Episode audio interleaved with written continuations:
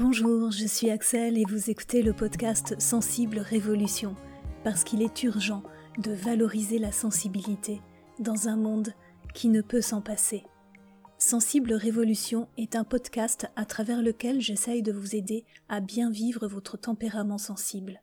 Si vous appréciez ce podcast, merci de me laisser un avis sur ma page Facebook ou sur Apple Podcast.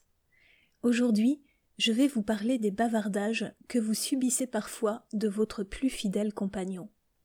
Non, je n'évoque pas votre animal de compagnie. Une petite devinette. Au quotidien, à qui pensez-vous parler le plus? Votre mère Votre partenaire amoureux Votre collègue de bureau?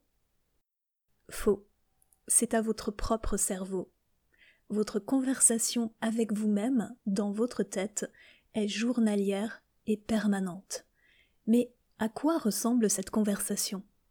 Pour la plupart d'entre nous, c'est plutôt un échange unilatéral. Nos cerveaux nous engloutissent sous les bavardages et nous écoutons, croyons et obéissons passivement. Je suis comme vous. Mon cerveau me dit des tas de choses depuis toujours. J'ai appris à ne plus l'écouter parfois, car il n'est pas toujours de bons conseils croyances limitantes et croyances aidantes. Mon cerveau, comme le vôtre, a des dizaines de milliers de pensées par jour. Alors comprenez bien qu'écouter tout ce qu'il dit est une perte de temps.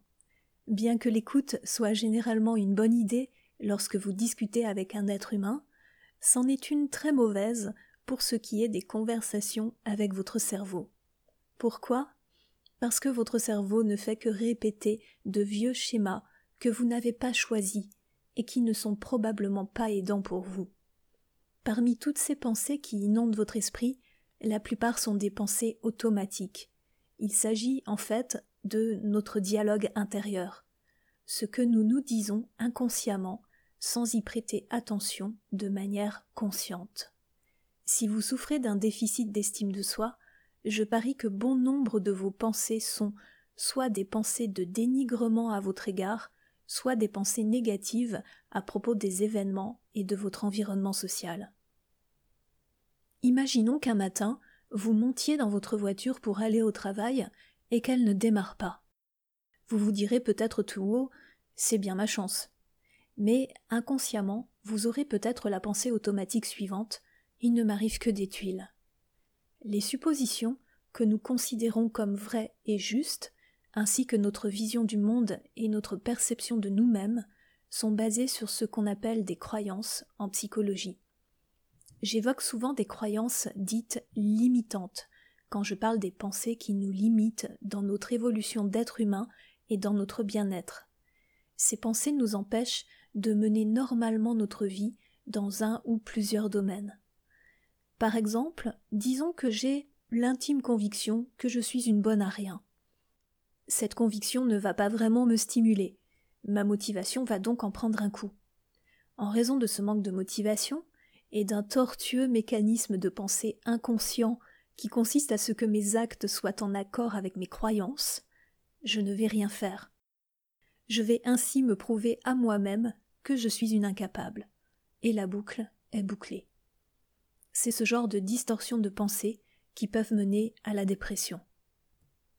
Les croyances limitantes sont donc des pensées toutes faites qui ont été gravées dans votre cerveau au fer rouge, à cause des normes sociales, culturelles, familiales et éducatives que l'on vous a inculquées tout au long de votre vie. Heureusement, grâce à la plasticité du cerveau, ces pensées peuvent être modifiées pour être d'abord assouplies puis devenir des pensées aidantes. Les pensées aidantes vous donnent la motivation nécessaire pour passer à l'action. Et quand vous passez à l'action, vous expérimentez et vous réalisez bien souvent que votre imagination rendait les choses bien plus difficiles qu'elles ne le sont en réalité. Pour simplifier, ce sont des pensées inadaptées qui sont à l'origine de vos problèmes, tels que les troubles émotionnels ou les difficultés relationnelles un peu comme des pensées empoisonnées qui distilleraient leur poison dans votre cerveau pour vous paralyser de leur venin. C'est pour cette raison qu'il vous faut prendre le contrôle de la conversation avec votre cerveau. Biais et distorsions cognitifs. Les biais cognitifs. J'utilise le terme croyance pour englober des formes de pensée subjectives, inconscientes, qui peuvent être, entre autres, des biais cognitifs. On va beaucoup évoquer l'adjectif cognitif dans ce chapitre. Celui-ci se rapporte au nom cognition, qui signifie penser. La thérapie cognitive est donc la science qui résout les problématiques que l'on rencontre par un travail conscient sur les pensées. La science cognitivo-comportementale est celle à laquelle je me réfère énormément car elle a changé radicalement ma vie. De plus, nous avons un grand recul sur son efficacité qui a été largement prouvé, notamment pour apaiser l'anxiété et soigner la dépression. Je vous disais tout à l'heure que notre cerveau n'est pas toujours de bons conseils. En effet, il est conçu pour économiser son énergie. Pour cela, il a développé un système de pensée qui lui permet de porter un jugement ou de prendre une décision rapidement. Ce système de pensée s'appelle donc les biais cognitifs. Ils ont été identifiés par les recherches en psychologie cognitive et sociale. Le biais cognitif est un mécanisme de pensée qui a son utilité pour prendre une décision rapide, mais son effet pervers est qu'il produit une altération du jugement. À cause des biais cognitifs, la prise de décision est faussée, car le biais induit un dysfonctionnement qui altère le raisonnement. Ce mécanisme des biais cognitifs est systématique. En être conscient nous permet d'exercer notre libre arbitre, ou au moins d'essayer. L'un des biais cognitifs les plus courants est le biais de confirmation. Celui-ci est la tendance à ne rechercher et ne considérer comme vraies que les informations qui confirment les croyances et à ignorer ou discréditer celles qui les contredisent. Je vous insère une vidéo dans la transcription du podcast sur mon site qui démontre avec brio les biais cognitifs pendant les six premières minutes.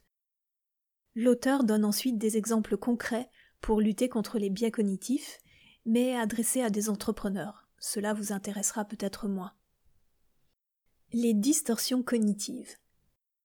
En plus des biais cognitifs, notre esprit conscient doit affronter les distorsions cognitives produites par notre cerveau. Les distorsions cognitives sont une façon de traiter l'information qui entraîne une vision déformée, voire totalement inexacte du monde. Par exemple, chez les personnes qui souffrent de dépression, les distorsions cognitives sont des interprétations et des représentations qui lui font préférer systématiquement une vision négative et pessimiste des choses.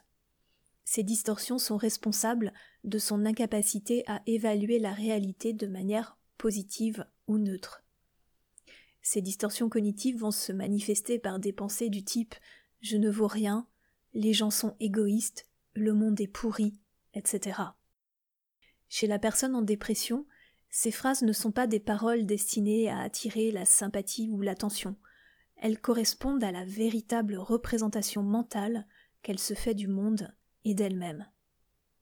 Bon, j'aurais pu vous parler aussi des dissonances cognitives, mais je vous en fais grâce pour cette fois. J'aurai sûrement l'occasion d'en parler dans un prochain épisode. Bavardage, dénigrement et auto-sabotage. Suite au mécanisme de pensée que je viens d'évoquer, j'espère vous avoir convaincu qu'il est contre-productif d'écouter les bavardages négatifs de votre cerveau. Si j'avais écouté mon cerveau, je serais resté dans mon ancien job de salarié qui m'a pourtant rendu malade. Tu devrais passer l'éponge et rester dans cette entreprise. Ça, c'est la voix de mon saboteur de cerveau. Tu as un bon salaire.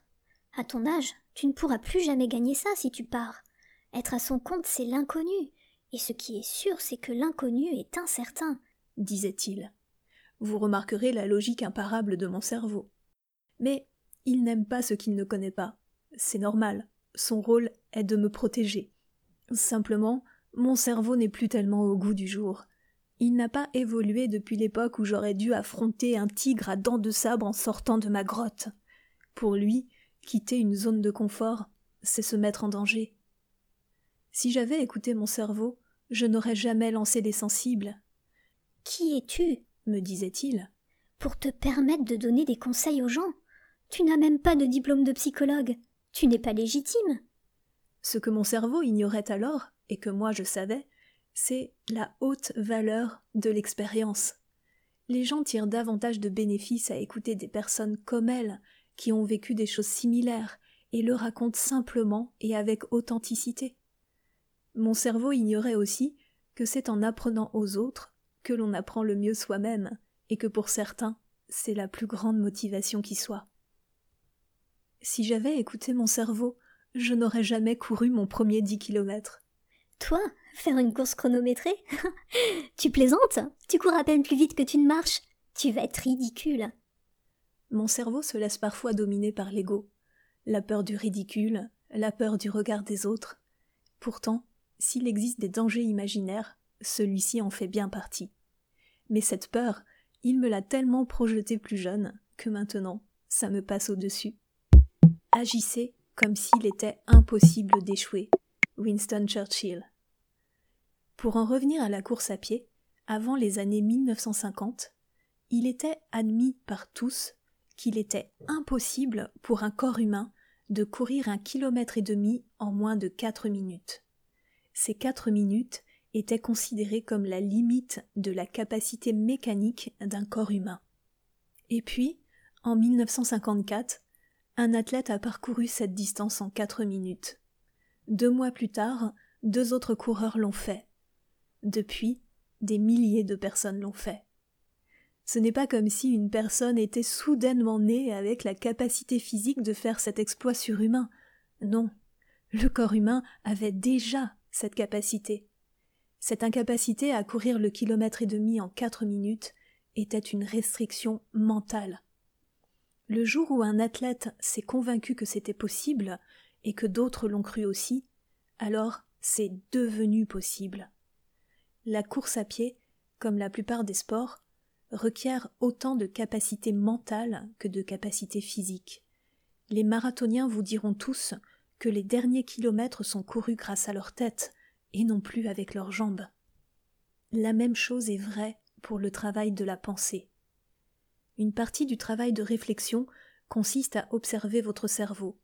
C'est un travail qu'il faut faire en conscience afin de stopper la course des pensées automatiques. On prend la décision d'examiner, de disséquer les pensées que l'on vient d'avoir à un moment donné concernant une situation donnée. Puis, on prête attention aux émotions et aux actions que ces pensées génèrent.